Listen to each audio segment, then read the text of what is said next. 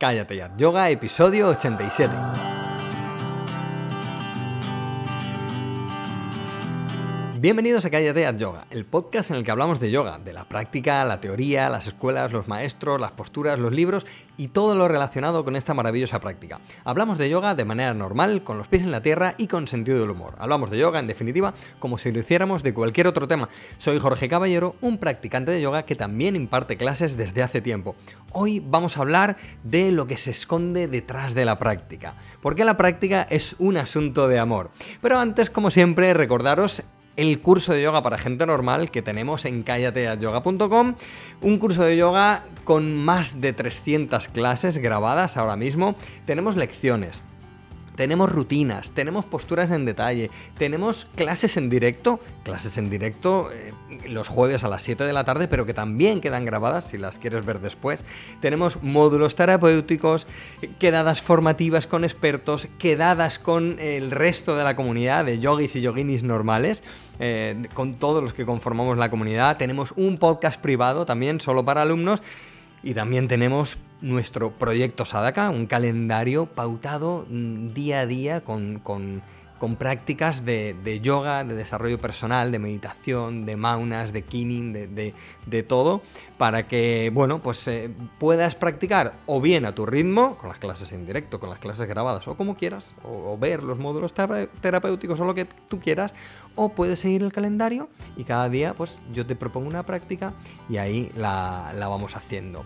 Eh, echadle un vistazo que está muy bien, cállateyayoga.com, el curso de yoga para gente normal. De verdad que lo hago con, todo mi amor, con todo mi cariño, con todo mi corazón. Y, bueno, que la comunidad además que, que, tenemos en este curso de yoga para gente normal es de verdad que, que excelente. Echadle un vistazo, que está de verdad que está estupendo. Bueno, em, vamos con el tema del día, eh, que es, em, es, un asunto de amor. Eh, porque el yoga, la práctica, eh, yo lo veo como, como un asunto de amor. Y veréis a lo que me refiero. En todas las áreas de la vida hay quienes se dedican a simplificar sus entramados. Tratan de sacar su esencia, pues es lo que realmente esconde la magia de la materia en cuestión. Buscar la esencia no es un mero ejercicio de simplicidad, sino un ejercicio de quitar lo que sobra para poder ver lo que realmente importa. Cada materia está envuelta en varios factores. Los culturales, los propios de la materia, las diferentes escuelas dentro de esa materia y también los diferentes profesores y alumnos. Y lo que sucede con todo esto es que se van creando dualidades que van apartándonos más y más, muchas veces, de la esencia. Un buen ejemplo lo vemos en las escuelas de budismo o de yoga, cada una con sus protocolos, actitudes e incluso maneras de vestir o formas de estudiar. Nada tiene de malo, al contrario, podemos aprender muchas cosas de todos estos entresijos. Pero debemos tener claro el foco. Y el foco es la esencia de la enseñanza. El yoga tiene tras de sí una, auténtica miríada de arquetipos y de conceptos, escuelas y linajes, líneas de pensamiento, maestros, pero la esencia es el ser interior. Podemos nutrirnos con aquello que necesitamos en un momento u otro de nuestro camino, del viaje de la vida, y un maestro o escuela puede ayudarnos en este fin, pero creo que debemos hacernos constantemente una pregunta. ¿Qué se esconde tras la práctica? Ese debe ser nuestro foco principal, no la escuela, no el protocolo de entrada a una postura, ni siquiera el respeto al maestro que no permite muchas veces que pensemos por nosotros mismos. Nada de eso es más importante que la esencia, lo que se esconde detrás de la práctica. Es lo único valioso que nos vamos a llevar cuando terminemos el viaje. Por otro lado, creo que es importante tener en cuenta cuál es nuestro interés, nuestro propio interés en la práctica. Ahora hablo de, nosotros mismos, de cuál es nuestro foco como practicantes. A menudo, como en muchas cosas de la vida, nos centramos en los tecnicismos y nos olvidamos de la esencia. En el yoga debe haber un delicado equilibrio, pues los ajustes y alineaciones mecánicas son muy importantes ya que nos dan también acceso a lo sutil. Pero a veces lo que parece que va a ser la gran entrada a lo profundo, la gran llave a lo profundo, nos hace perder de vista el propio viaje que el yoga nos va regalando. Como alumnos o profesores vivimos entre lo físico y lo no físico, entre lo sutil y la forma, entre los ajustes y el disfrute. Como alumnos o profesores tenemos normas, acciones que cumplir, palabras que decir o que no decir, movimientos que hacer o no hacer, y a veces perdemos el foco. Se nos escapa lo importante. El yoga es el impacto vibratorio del cuerpo externo sobre el cuerpo interno. Lo anatómico se debe dar.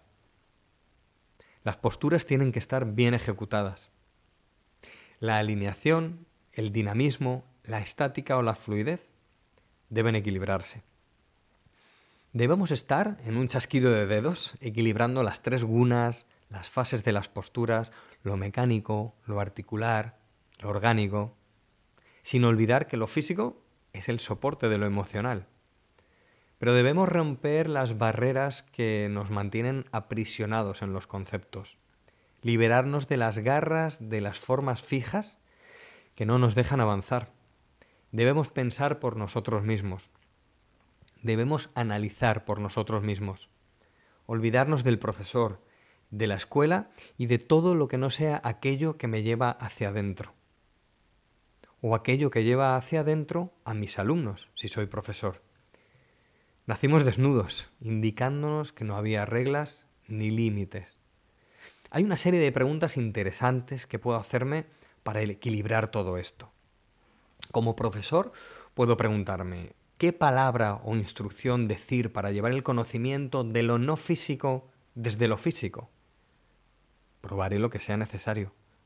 Y como alumno me hago la pregunta, ¿qué mensaje llevar en mi interior al practicar? Pues el que sea amable y directo, preciso y cariñoso por igual. ¿Y qué secuencia haré? La que me lleve hacia adentro desde lo de fuera. ¿Y qué escuela seguiré? solo la que me dé conocimiento y libertad. El problema es que al tomar clase, al tomar una clase de yoga, creemos que vamos a hacer yoga, creemos que tenemos que hacer algo. Y ese hacer algo nos limita y conceptualiza nuestra experiencia vibratoria. La estática debe ser tan dinámica como el movimiento. Las palabras y el mensaje deben estar incluidos en el viaje que le damos al cuerpo. Los conceptos tan desechados como concretas nuestras acciones. Y que al final quede la vibración, el espacio ilimitado y pegado a nuestro ser, que es lo que hay entre el corazón y la piel.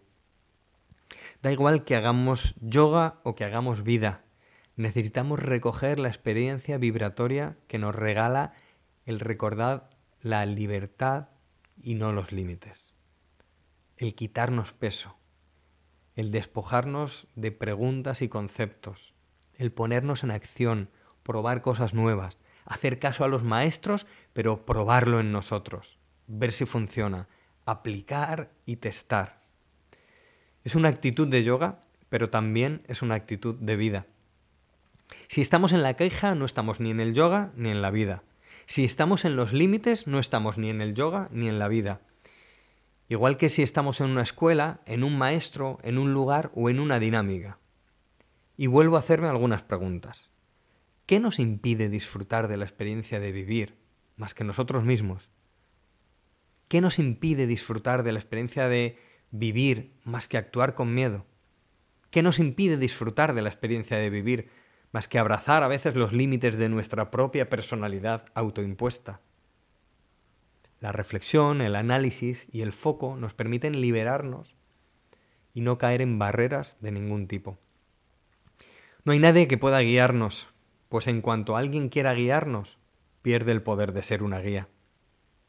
No hay nada que pueda guiarnos más que el buen corazón, pues nuestras historias convergentes superan incluso nuestra comprensión consciente.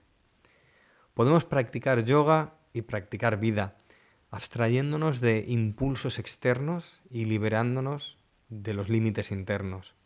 Y así podremos disfrutar de nuestra práctica que solo debe alimentar la vida y disfrutar la vida, que solo debe alimentar al alma. Esta es la verdadera unión que no juzga, no odia, no limita, sino que integra, analiza y deja un dulce pozo de luz de cuanto nos encontramos en el viaje. No puede haber límites ni limitaciones en nuestra experiencia de yoga ni de vida. En la búsqueda de la luz no puede haber oscuridad, tan solo el amor que permite el próximo paso a la mejora personal. En las películas suelen decir la frase todo es un asunto de negocios. Creo que realmente todo es un asunto de amor y de desarrollo personal. Deseo que me sigas acompañando en este pequeño y humilde viaje de yoga y que podamos seguir aprendiendo todos juntos porque al final ese es el objetivo del yoga y de la vida. Te espero en callateayoga.com y en el curso de yoga para gente normal y deseo que te unas a esta comunidad de yogis y yoginis normales que estamos creando todos juntos. Espero que tengas más salud, que estés cerca de las personas que amas y que te encuentres seguro y en paz. Namaste.